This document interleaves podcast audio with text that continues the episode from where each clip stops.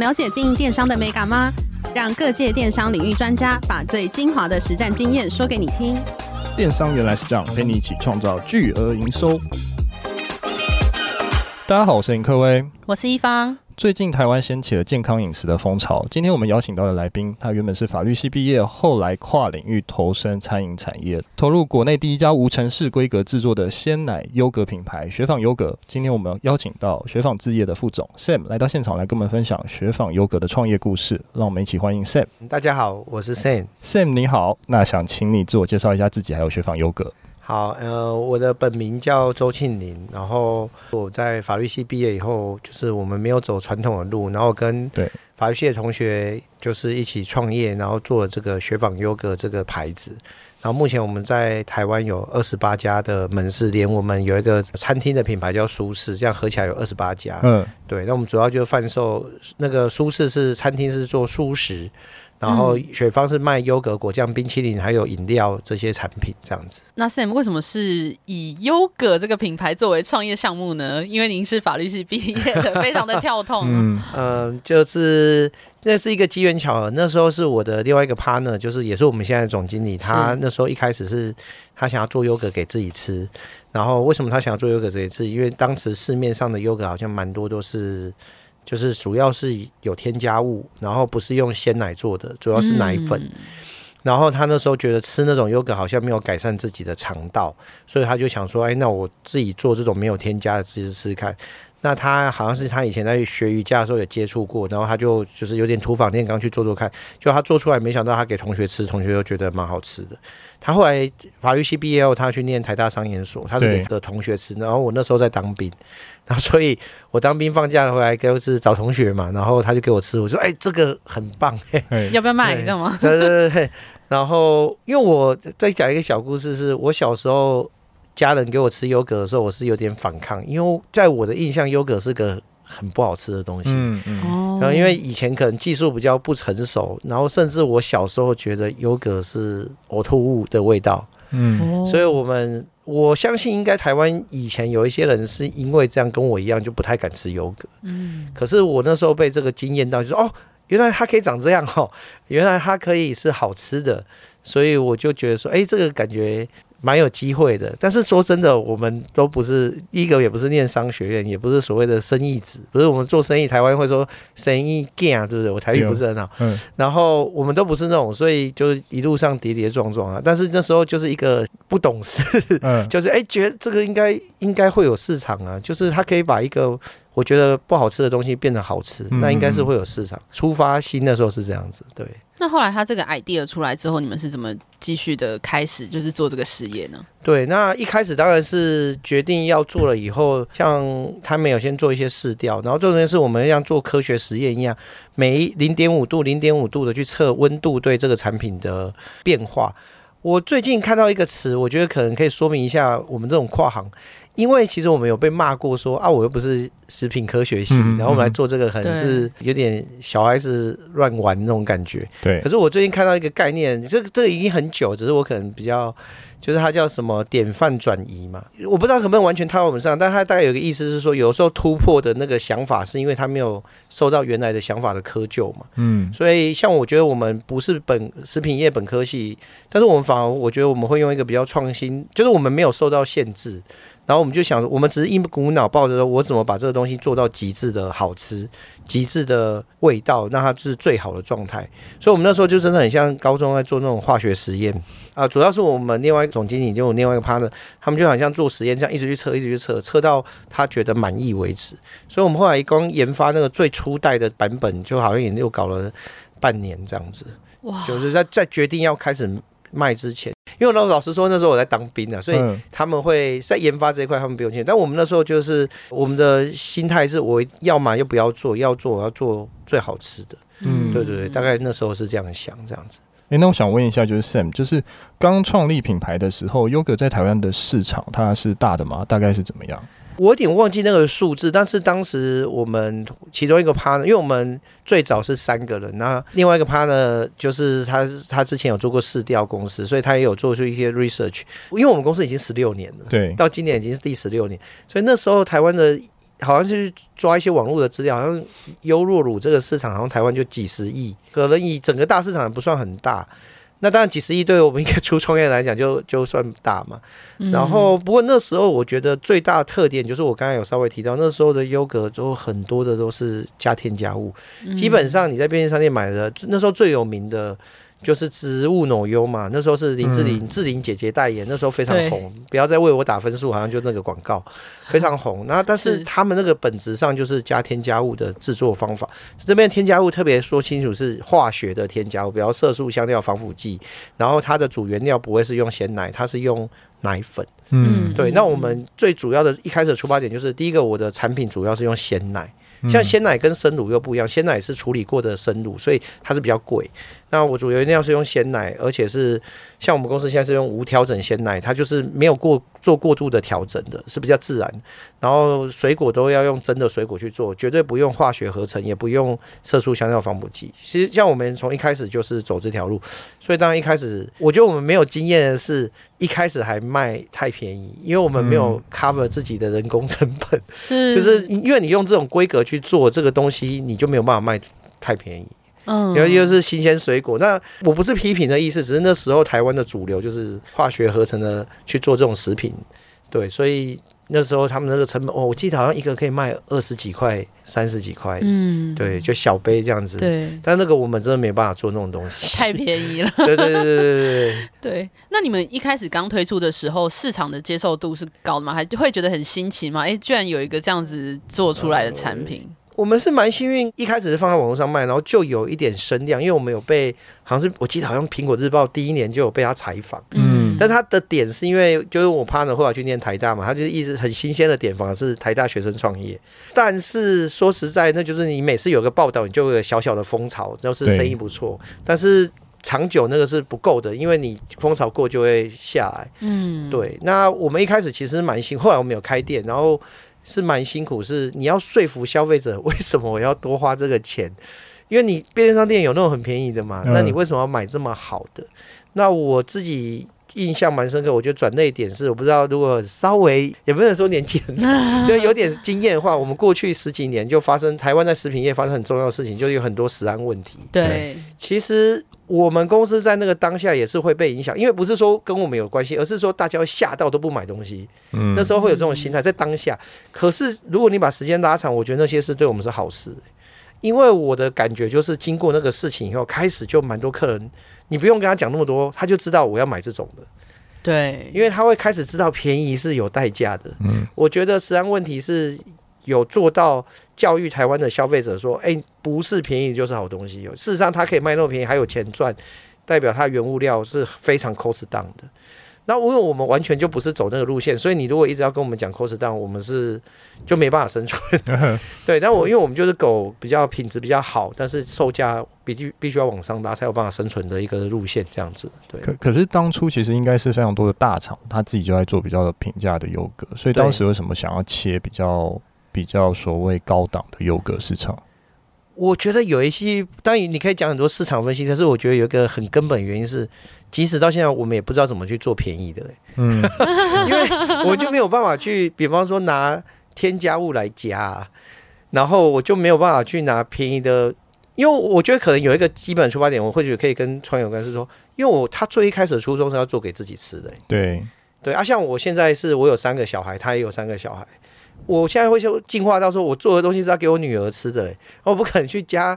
当然，一些化学的添加物是合法，可是你可能，尤其像我自己做食品业，我可能不会想让我女儿吃那个东西啊。对，所以我现在性想法会更说，我都有时候你爱女儿会比爱自己多嘛。还要讲儿子啊，不然人家说我偏心。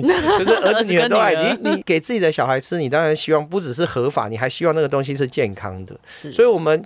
就是你刚问我这，我就说我我们没有办法想象我们去做一个，就是加一大堆什么色素、香料、防腐剂的产品，我也不知道怎么做。而且如果我们去做那个，我们应该也没有竞争力，因为我们个性就没办法做那个。是，所以我们一开始就选择这个路。然后那当时在那时候的台湾，确实这样子的做法还比较少。嗯，人比较少，通常都还是走 cost down 路线。其实到现在，我觉得台湾现在有改变，可是我觉得还是很多时候还没有办法完全脱离 cost down 的逻辑思维这样。其实我认为，后来我自己虽然我法律系毕业，我后来也有去读一些书，商管的书。其实我觉得去做附加价值高的产品才是趋势。嗯，因为台湾就很会做，制造业很强。可是就大家都讲了，iPhone 是台湾人做的，但是钱是 Apple 在赚，就是品牌是别人的。对对对对对对。嗯，哎，那你们一开始研发的时候是？有没有遇到一些，例如说保存上的困难，或是有效期很很快就到了，然后就诶都卖不出去，一直囤货等等这些产品上的问题有遇到吗？因为我们本来就知道我们是一个 daily 的产品，所以其实我们都是会蛮控制的量，所以我们不会很大库存问题。因为我知道我做出来就需要马上卖掉，是，所以这是我们会看我们的的生意的状况去解决这个生产。但是问题不在这，问题是反过来，是你要教育消费者为什么它日期比较短。其实我们在逛业的前几年，我觉得我们更多的时间是在做消费者沟通，就是他会问你说：“哎呀，我那个叉叉地方买了可以放一年呢。”嗯，一年太恐怖了吧？果酱果酱像果酱嘛，然后优格可以放一个月啊，你们那个放两个礼拜是怎样？是这样很难弄啊？什么什么？可是我就说这是一个消费者沟通过程，加上那个食安问题，我觉得到现在反而大家会说。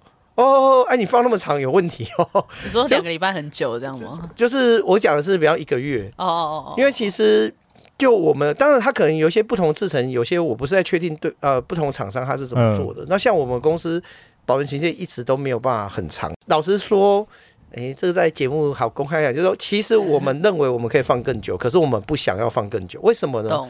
因为你放很久，其实对我有利。因为我库存管理好做，嗯、对。可是我放比较短是为什么？我要确保我的每一个客人他吃到的时候品质都是最好，有点像赏味期限的概念。对我，我不想要冒险。其实我如果比方我保存期限再加一个礼拜，其实也不会坏哦。我们是有这个自信。嗯、可是问题是我怕你吃到的时候它味道不好。我我宁愿让我自己为难，因为其实消费者有点不太了解经营这一段想法。其实我感觉时间定越长，对我越有利耶。一定啊，一定啊。对啊，可是消费者不会这样，他反而骂我说：“你为什么要定那么短？”其实我们是为了确保，那你就隔一个礼拜再吃啊。我因为我们是希望他在吃、他在品味这个产品的时候，从头到尾他都可以吃到他最好的状态。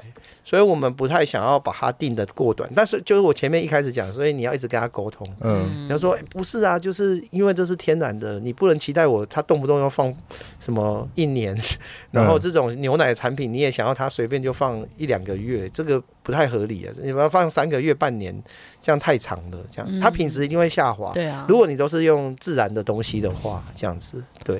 哎，那摄影，我想问一下，就是呃，从一开始你们呃雪纺就已经创立了无尘室在制作这个优格吗？没有，为什么呢？因为没钱。我们是三个学生创业。对，我们创业的时候，他们两个还在读台大，然后我是去当兵嘛，然后我一开始的钱还是。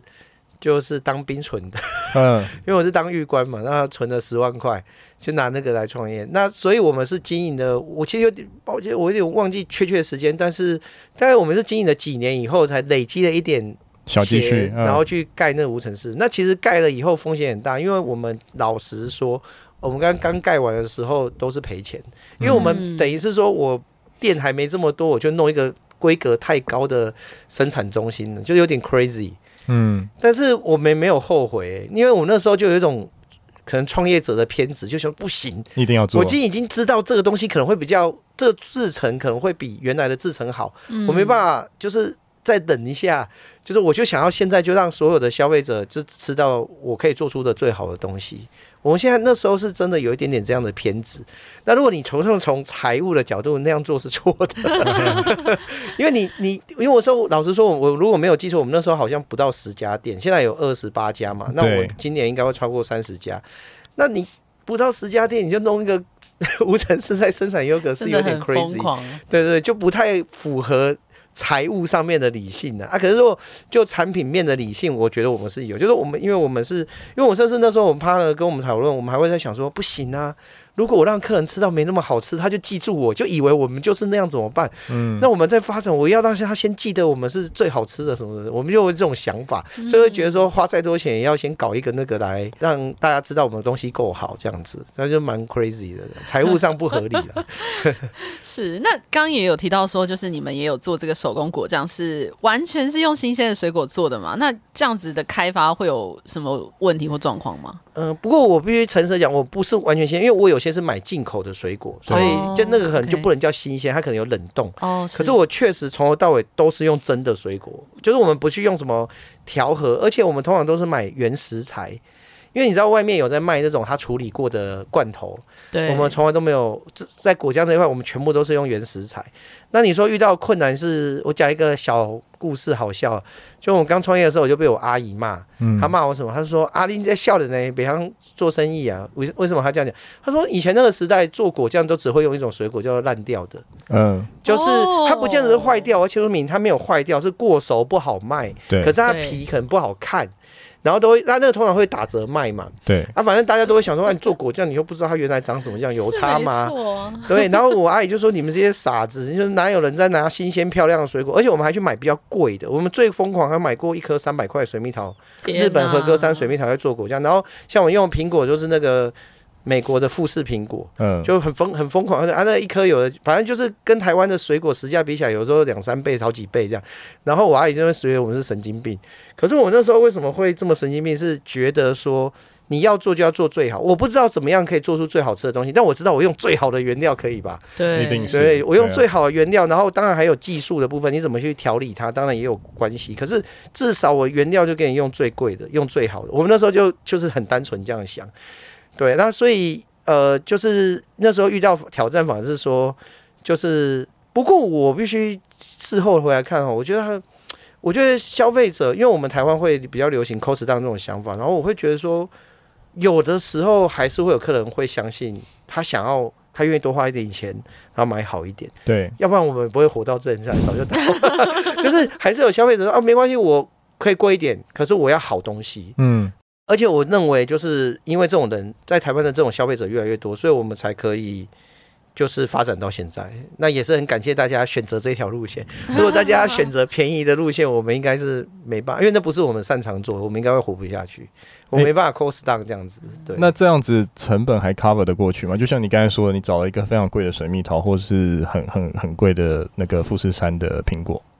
呃，成本这样子，因为我刚才说我们。我这样讲，我们那时候一罐水蜜桃可以卖到四百块以上，嗯，然后还是一瓶都没有剩，对，所以我就说贵还是有人买。我们反而我们的生产的 bottleneck 就是瓶颈，反而是我们有时候买不到那个水果，就是产量不对，呃，是不是我不做，是我买不到那个水果，因为它有些水果是限量的，像就算是到现在，我们有些像我们其中一款很。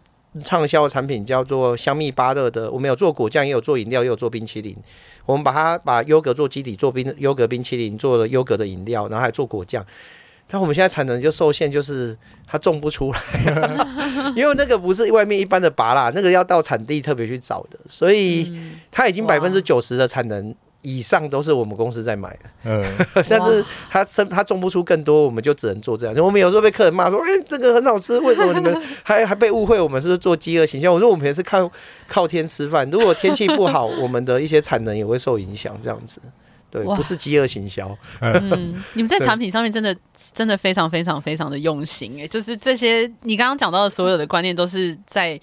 形塑就是你们品牌的这些核心的思想，因为我们是真的这样做啊，也这样想，嗯嗯、所以我也不是特别在行销什么，就是我们是真的这样做，然后，嗯、然后也真的是希望我我我讲一个我自己的想法，因为我是比较负责门市部门那边的业务业务，啊，然后我自己常会希望我自己脑海里面会有个画面，就是如果我的客人拿他买这个回家，他吃那一口，他的表情是什么？就是我不会想要，就说，因为有些产品是它是可以卖啊，也卖也不错，可是就平庸。普通这样子。对，那我们希望我们的产品是吃的叫这样吃，我现在没有表情，没有，对对对对，我现在啊，就是我我期待它是这个反应，我期待不是说啊这个还不错哦，哦就这样子，OK 啊，对对对对对对，啊这价格这样可以啦，这样可以，我们可能希望是哦，怎么有有这种有这种东西这样，我们希望他的表情是这样，那我觉得有。至少有些客人给我们回馈，是我们好像有在部分的时候做到这件事，然后我们到现在都还一直在想说，我还可不可以做更好，然后再改良，对，大概是这样子。哎、欸，那我想问一下 Sam，就是哪些是雪纺优格的热卖产品？呃，我们主要的优格的部分有就优格本人嘛，对，然后我们还有做一个升级，也不是说或者说浓缩版叫希腊优格，嗯，然后我们还有做果酱去搭配，然后还有优格冰淇淋，然后去年推出优格的饮料叫优格饮，嗯，那像去年推出优格饮就变成热卖，我觉得优格饮可能是有一个魅力是懒人哲学，你知道吗？一开始我们会觉得优格饮只是优格，我们就把它优格跟我们的果酱去做一个新的 bundle。那但是我们推出以后，觉得它反应比我们预期好非常多。因为那我自己，我观察我自己也是，就是我现在也老实说，我比较少去拿优格来吃，嗯、因为它是我们那个设计，就是你摇一摇，打开就可以喝嘛，对，就超方便。所以那个东西上市以后，它就卖的蛮好。然后像现在夏天嘛，然后就冰淇淋，当然我们冰淇淋也是有一些创新，就是我们完全没有加鲜奶油。嗯，我的那个基底就是用优格去做，所以它会跟市面上一般的冰淇淋做法会比较不一样。那像有女生嘛，就是。热量会比较低，就是大家都会，而而且吃起来比较清爽，不会这么腻，因为没有用奶油嘛，我们是用那个没有用鲜奶油，我们是用优格去取代这样子。嗯，对对对对。那我们也想聊一下，就是电商通路的这个部分，就是你们在电商上面，你大概是怎么样去布局，怎么样去卖的呢？好，我们最近几年，我觉得这两年我们觉得我们发展比较快速，甚至搞不好有很多的听众有听过我们，可能是在网络上，就是我们可能有合作蛮多网红的团购。对。我觉得我们比较特别是说，我们这个产品具有持续性、回购性跟独特性。嗯，我觉得我们在对网红来讲，我们是有特点的一个产品，这样子，对对。而且我们的回购还不错。我觉得我们可能是刚才前面讲的那些努力，就是我们的味道是有独特性，所以我们的回购率都还不错，这样子。嗯诶，那我想问一下，就是现在学坊有在其他的连锁通路去做所谓的经营吗？或是有其他的营运策略吗？诶，我们跟百货公司有设柜嘛，然后像全联、家乐福，我们都有上都有上架。嗯。然后不过近年，老实说，像过去一年，我们花比较多力气在展自己的街边的门市。嗯。像我过去，我大概有算过，我们最近大概平均每一个月开一家店。哦，oh, okay. 像我六月就开了两家，所以七月没有。可是我九月可能有可能会再开两家，所以就平均每一个月都一家。嗯、然后前半年也几乎是一个月一家这样的速度。所以我们最近在展自己的门市比较多，这样子。嗯、对，对对。那我也想多问一下，百货这个通路还蛮特别。嗯、你们是有观察到，就是百货他们的 TA 或是他们的特性有什么样的不一样吗？我觉得百货公司可能跟我们的。就是刚才前面聊，大概就可以知道，我们大概也是没有办法卖太便宜嘛，所以我们的中高价。所以那百货公司的通路其实它就是本来就是一个一般的百货，但也有一种现在有一些平价的一种那种 mart 啊什么的，但是一般就是它也是中高。所以我觉得我们的 TS match 的就是是一致的，所以我们才会选择在部分的百货公司就是有设柜这样子。对对对对对。嗯、那我也想问一下 Sam，就是最近餐饮业大缺工有影响到你们吗？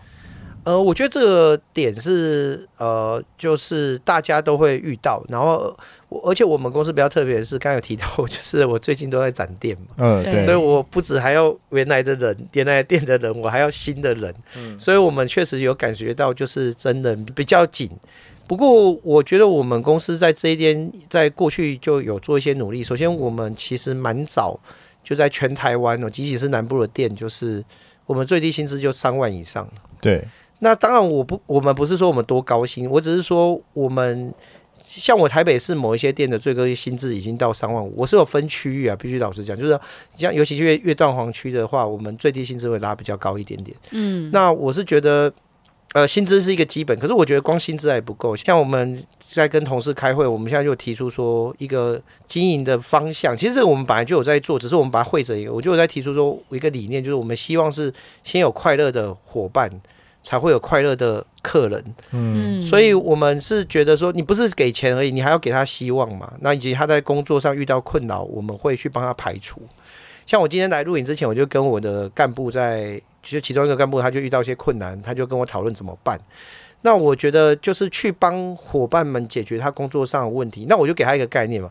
假如说我下面可能有些干部就是比较直属我，那我可能说我帮你解决问题，可是你也可能要去帮督导解决问题，你可能要去帮店长解决问题，然后店长再去帮下面的人解决问题。所以我是给他们这个观念，但这听起来好像不是本来就应该这样，可是事实上就因为我自己也有在面试，嗯，然后其实我蛮常听到有一些离职理由是因为工作环境，我的环境不是物理环境，是人事环境。嗯，所以我觉得现在的人找工作不钱当然是绝对是一个要考量，可是我觉得还有很重要的是公司如何打造一个让他比较安心的环境。是。那我不敢说我做的很好，我们也是跌跌撞撞，用这种讲十六年中，我也犯过很多错，但是我至少我现在会知道说，我们要在这一块。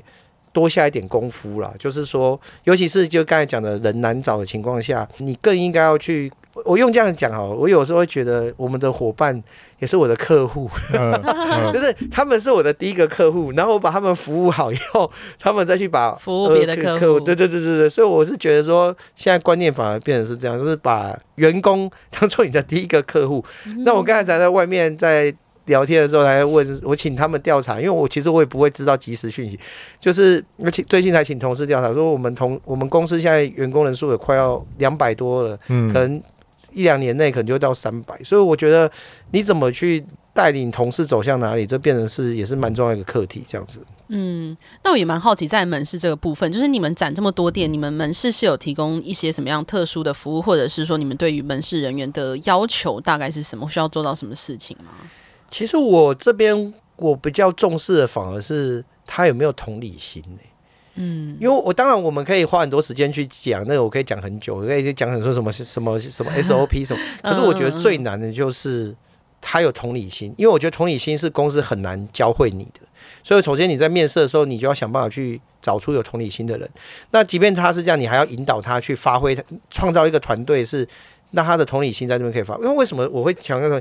因为有时候我觉得我自己十六年来，其实我一直到去年才开始比较少去门市。我以前我会自己去门市服务客人，嗯，然后所以我很知道说，常常有时候就是一个眼神，嗯，客人开不开心就一个眼神，有时候全部都很顺，就是你一个笑容，一个眼神不对。